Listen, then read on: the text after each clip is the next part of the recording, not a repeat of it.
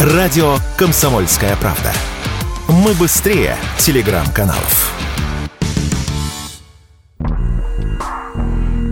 За болезнью фигуриста Романа Костомарова последние полгода следила вся страна. Сведения поступали обрывочные. Семья олимпийского чемпиона. Подробностями не делилась. Лишь недавно в сети появились видео реабилитации Костомарова, где звезда ледовой арены делает махи ногами с протезами, занимается на тренажере и самостоятельно поднимается по лестнице. Новыми подробностями январской трагедии, когда Костомаров был госпитализирован, в эфире канала «Россия-1» поделился заслуженный тренер России по фигурному катанию Александр Жулин. По его словам, шанс Костомарова на выживание был минимальным.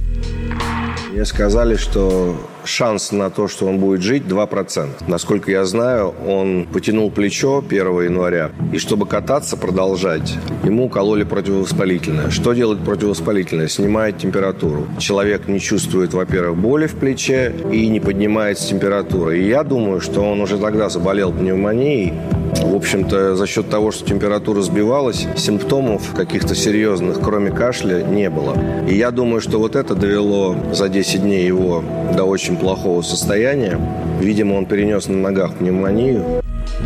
Если бы заболев, Костомаров взял в работе паузу, все сложилось бы иначе, добавляет Жулин. Но Костомаров никогда не говорил работе «нет».